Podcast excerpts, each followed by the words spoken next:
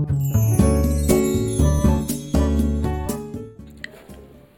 はようございます。滝真由子です。今日は9月21日木曜日の朝です。今日もラジオを聴いてくださりありがとうございます。久しぶりになんか肩こりに悩まされていて、えー、自分をちょっといたわりながら過ごしています。結構以前はどんな状況でも無理をして頑張るタイプだったんですけど、最近後からそのツケが来ることもよくわかっているので、まあ、自分の体調と相談しながらまあ、その日一日の状態でできることを最大限やっています。さて今日はお客様は神様ではないサービスを求めすぎず感謝して享受するというお話です。先日ちょっと娘のヘアカットに行ってきたんですね。で私の娘はあまり髪が多くないし長くもないのでほんとちょっとだけ切るっていう感じだったのともともとちょっとビジネスモデルとして気になっていた部分があったので、こう、少しだけこう安いカット専門のチェーンのお店に初めて行ってみました。で、私は新しいお店に行く時には、結構口コミを事前に読むことが多いです。まあ、あの、いろんなサイトの口コミがありますけど、どんなお店かイメージするためなんですが、もちろん口コミ全部を鵜呑みにするわけではなくって、まあ、今はね、口コミが全て正当じゃないのは理解しています。でポイントとかね、割引との対価でこう、口コミを、まあ、たくさんいい口コミを得ようとしているお店が多いことももちろん分かってますし、お店に対してこう求めすぎて、まあ、一方的に感情的なことでクレームを書くような人もいることも分かっているので、ま話半分くらいのイメージで、とはいえお店のイメージはしたいので、一応口コミを見て、その上で、えーと、自分の頭の中でメリットとデメリットを両方イメージします。こうなる可能性がある。こうなる可能性がある。両方のイメージ。口コミ見ると最大のメリットと最大のデメリットはなんとなくイメージができるので、それに自分が納得できるかどうかを考えた上で、どちらに転んでも納得できる場合にそのお店に行きます。で先日行ったお店は、まあ、子供のカットが得意だっていう口からのが多くて、まあ、一方で安くて人気店なので待つ時間が多いとか、あの、とはいえインターネットでも予約ができたりするので、自分で様子をね、ちゃんとチェックしながら行けば、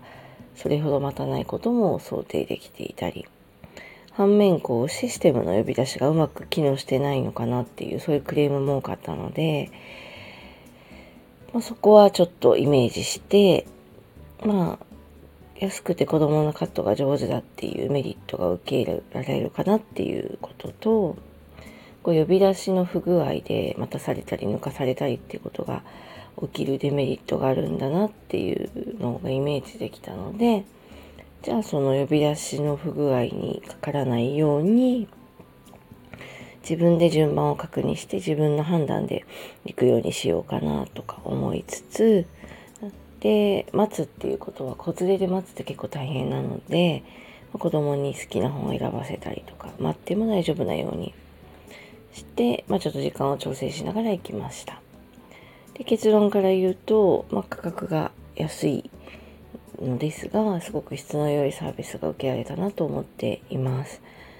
で、まあ子供がね、ちょっと切る量が少なかったっていうのもあるんですけど、まあ、すごく手短に終わったので、子供が長時間じっとしていることもなく、じっとしてるの大変なんですよね。で、子供のストレスも少なくて済んだかなと思っています。娘自身も喜んでいたし、あの、そこに行ってよかったなと思いました。で、例えば同じ値段で切る量が少ないことに対して損したって思う方がいるみたいなんですけど、私の場合は切る量の問題よりも子供のストレスが少ないことの方が大事だったので、そこは全く問題ありません。それをあまり損とも考えません。で、来ているお客様をね、ちょっといろいろ観察してたんですけど、まあ、この値段なのにそこまで求めるのかなっていうような方も見受けられて、そうかと思ったりもしました値段が安いっていうことはあの想像してみるとお客さんをどんどん入れて改定させていかないとその値段って維持できないじゃないですか。一日にたくさんのお客さんを切らなきゃいけないわけですよね。だから予約したお客さんが来なかったり遅れてきたりするっていうのは回転率が下がってサービスの維持に関わるわけでそれは価格に影響してくるんじゃないかなと思うわけです。で自分の都合で遅れてきたのになんか順番が抜かされたことにクレームを言ったりとかこのクレームを言ってる時間ももったいないなと思っていて。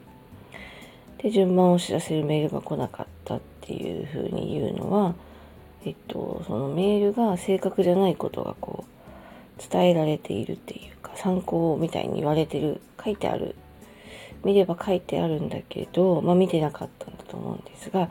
まあ、そこにクレームを言うのもどうなのかなと思ったりしていてあのサービスをね受け取る側の受け取る姿勢みたいなのも最近いろいろ思うところがあるんですよね。でこう今いろんなものの値段がね上がる一方で、まあ、工夫して安い値段でサービスを維持している会社もたくさんあってま高い値段だから何でも求めていいなんて全く思ってないんですけどでも安い値段のサービスは、まあ、どうやってその値段を実現できるのかを思ったらなんかなかなか横柄な対応って取れないと思うんですよね私の感覚では。どうもこう相手を思いやる気持ちが少ない人が増えていたり、まあ、自分さえ目の前の今一瞬さえ良ければいいのかなっていう人が増えているなと思ったりしました。そうやってクレームを言い続けて、例えば回転率が下がると、もしかして値段に還元されちゃう。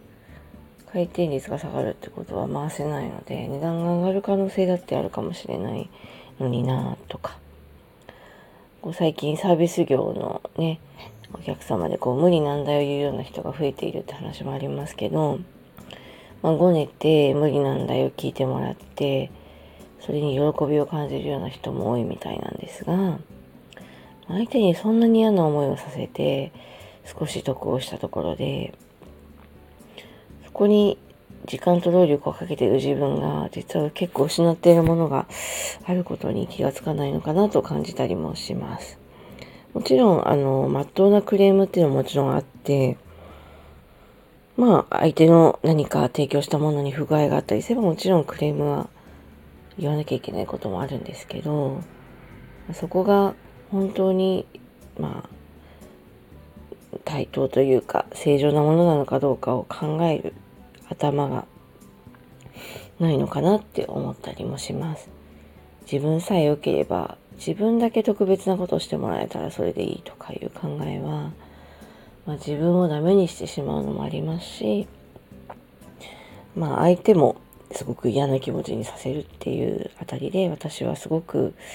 残念だなと思ったりしています。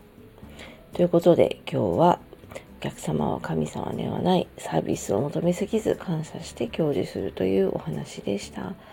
この辺りノートにも詳しく書いていますのでよかったら読んでください。それではこの辺りで失礼します。滝真由子でした。今日も聞いてくださりありがとうございました。